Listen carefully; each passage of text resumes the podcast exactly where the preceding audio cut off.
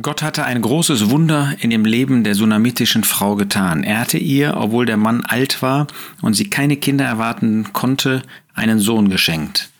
Aber dann war auch Leid in die Familie gekommen, denn der Sohn hatte schwere Kopfschmerzen. Mein Kopf, mein Kopf hat er gerufen. Wir haben gesehen, dass der Vater sehr unweise, ja, eigentlich herzlos reagiert hat und sich nicht um seinen Sohn gekümmert hat, sondern einem Diener den Auftrag gegeben hat, den Sohn zur Mutter zu tragen.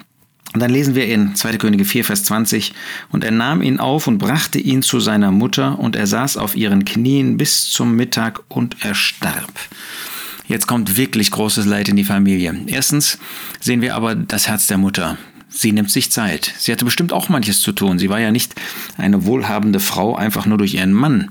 Das heißt ja nicht, dass sie eine wohlhabende Ehefrau war, sondern sie war eine wohlhabende Frau. Offenbar äh, hatte sie selbst schon Vermögen gehabt oder sich Vermögen verschafft. Und hier sehen wir, dass im Unterschied zu dem Vater diese Frau sich Zeit nimmt. Könntest du das, wenn dein Kind krank würde? Hättest du Zeit für dein Kind oder bist du auf der Arbeit und dein Kind ist in der Kita in der ähm, im Kindergarten oder in der Schule und du nimmst dir die Zeit, um zu arbeiten und wenn dann ein Problem ist, dann könntest du gar nicht für dein Kind zur Verfügung ste stehen. Hier sehen wir, es gibt natürlich Ausnahmesituationen, ja, es gibt Notsituationen, dass ähm, eine Mutter, die von ihrem Ehemann verlassen wird und jetzt für das Kind aufkommen muss, für den Lebensunterhalt. Von solchen spreche ich nicht. Es mag auch absolute Ausnahmen geben, wo es nicht ohne die Arbeit einer Ehefrau und Mutter geht. Ich sage, diese Ausnahmesituationen gibt es, aber es sind Ausnahmesituationen. Hier jedenfalls, diese Mutter hatte Zeit. Sie nahm sich Zeit. Sie äh, kümmerte sich um ihren Sohn, den sie auf ihren Knien, das heißt auf ihrem Schoß bis zum Mittag hielt. Man stelle sich nur mal vor, der Knabe wäre gestorben und die Mutter hätte keine Zeit gehabt und hätte dann festgestellt, dass er dann eben mittags, äh, nachdem er eine ganze Zeit bei, weiß ich nicht, im Diener oder sonst wem gewesen wäre, auf dem Bett gelegen hätte, dann wäre er gestorben. Was hätte diese Frau sich Vorwürfe gemacht? Brauchte sie nicht. Sie hatte sich Zeit genommen. Wir lesen nicht, dass sie groß etwas geredet hat. Ihr Herz schlug für den Knaben und der Knabe merkte das. Da war er bei der Mutter wohl geborgen. Sie nahm sich Zeit, sie hatte ein Herz für ihn, sie betete sicherlich für ihn, aber Gott ließ das zu.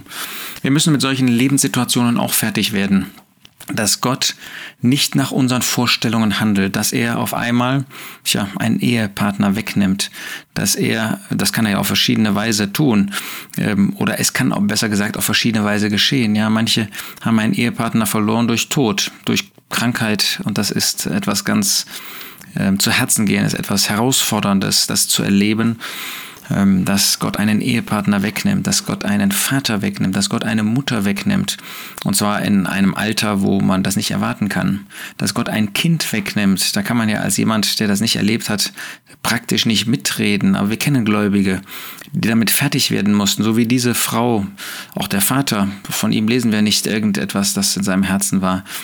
Ähm, dass ähm, Gott ein Kind heimgehen lässt.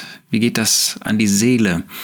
Ähm, Abraham musste noch mehr tun. Er musste seinen eigenen Sohn geben, so wie Gott das bei dem Herrn Jesus getan hat. Das ist äh, unfassbar. Aber wenn Gott jemanden wegnimmt, Hiob hat das erlebt bei seinen Erwachsenen, allen Kindern, bis auf einen vielleicht, dass Gott sie genommen hat, das ist schon irgendwie, das kann man nur mit Gott durchstehen.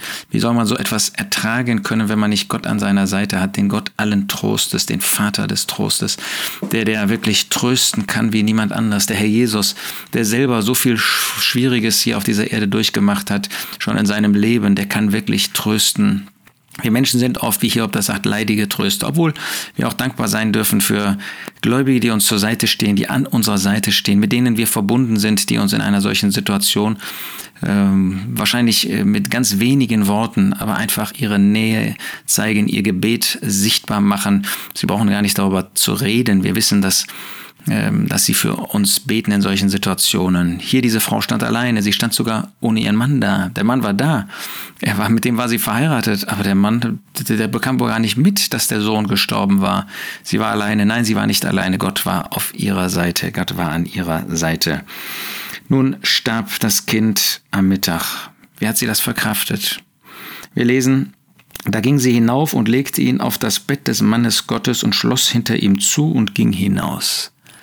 Das ist irgendwie bemerkenswert. Sie hat ihn nicht in ihr eigenes Bett gelegt, sie hat ihn nicht in das eigene Bett des Kindes gelegt, sondern sie hat ihn dort in das Obergemach in das gemauerte Obergemach, da war ein Bett drin und dahin hat sie ihn gelegt.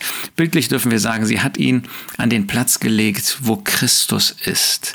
Sie hat ihn dorthin gebracht, wo sie wusste, dass Elisa zu Hause war. Wir dürfen ihn dahin bringen, innerlich, äh, wenn wir Nöte haben, wo Christus ist. Wenn es um buchstäblich Tod geht, ähm, dann wissen wir, Kinder sind bei Christus, ja, sie gehen nicht verloren. Ähm, wenn es um geistlichen Tod unserer Kinder geht. Ich meine, dass Kinder eigene Wege gehen, verkehrte Wege gehen, böse Wege gehen. Ähm, das ist ja dann in der Regel, wenn sie schon älter sind. Ich meine jetzt älter als 12, 14 Jahre, äh, vielleicht mit 16, 18, 20, 25, 30 Jahren und älter, wenn sie eigene Wege gehen, dann haben auch wir dieses Obergemach. Das ist da, wo Christus zu Hause ist. Das ist da, wo es erhaben ist. Da bringen wir unsere Kinder hin im Gebet. Und da lassen wir sie. Ähm, sie ist dann buchstäblich, wie wir später sehen, zu Elisa gelaufen. Aber da haben wir eine Stelle, wo wir unsere Kinder hinbringen können. Das ist irgendwie auch großartig, dass Gott uns eine Möglichkeit gegeben hat, dass wir mit unseren Sorgen, mit unseren Nöten sie verbinden können mit der Person des Herrn Jesus. Und Christus ist derjenige, der vor dem Angesicht Gottes des Vaters ist.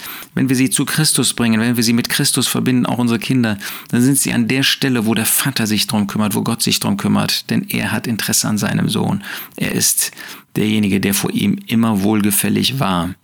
Das ist das Beste, was wir tun können, geistlicherweise, sie in das Bett sozusagen des Mannes Gottes zu bringen, dahinter zuzuschließen. Das sind so Nöte, da kann man auch nicht groß mit anderen drüber reden. Das ist etwas, was zwischen uns und dem Herrn steht. Hier zwischen ihr und Elisa gewissermaßen. Da schließen wir hinter zu. Da, da kann man nicht auf den Bazar mitgehen, ja, auf den Flohmarkt und mit jedem drüber sprechen, über das, was man da empfindet. Es war ein Kind, was Gott ihr außergewöhnlicherweise geschenkt hat durch diesen Propheten. Was mag sie da für Empfindungen gehabt haben? Sie spricht später darüber. Und äh, das zeigt hier irgendwie, sie schließt zu, das ist eine Sache zwischen ihr und Elisa, das ist eine Sache zwischen uns und dem Herrn. Und sie ging hinaus. Sie weiß, sie selbst kann nichts tun. Das ist oft ja bei uns. Wenn ein Kind gestorben ist, ist es sowieso offenbar, ist es klar. Aber wenn ein Kind geistlicherweise sich entfernt, dann spüren wir ab einem gewissen Zeitpunkt, wir können da nichts mehr regeln. Da gibt es nur noch einen, der wirken kann und der eine Veränderung in dem Kind bewirken kann. Das ist der Herr Jesus, das ist Gott. Und deshalb gehen wir hinaus, übergeben das ihm und tun das, was man in einer solchen Situation tun kann. Wir gehen zu dem Herrn, wir gehen ins Gebet. Das finden wir dann in den Folgeschritten. Es ist ähm, rührend, diese Mutter zu sehen, ähm, wie sie instinktiv einen Weg geht, den wir neutestamentlich auch beschreiben können und äh, wo sie einfach alles dem Herrn übergibt, diese Gemeinschaft mit dem Herrn sucht und weiß, bei ihm ist der Knabe in den rechten Händen. So wollen auch wir mit Nöten umgehen. Ähm, wenn wir sie in der Vergangenheit nicht haben, gehabt haben, irgendwann kommen sie. Es gibt keinen Christen, der nicht auch mit Nöten zu tun hat, mit geistlichen Nöten, mit äußeren Nöten.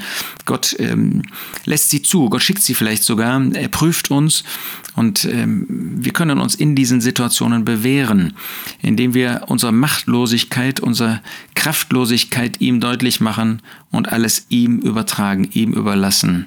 Aber das dürfen wir aktiv tun. Das ist nicht ein passives Sein, sondern das ist ein aktives ihm übergeben. Wohl dem, der diesen Herrn kennt, und zwar nicht nur als Retter, sondern der diesen Herrn als den täglichen Begleiter, als den täglichen Hirten kennt und so auch ihm alles anvertrauen kann.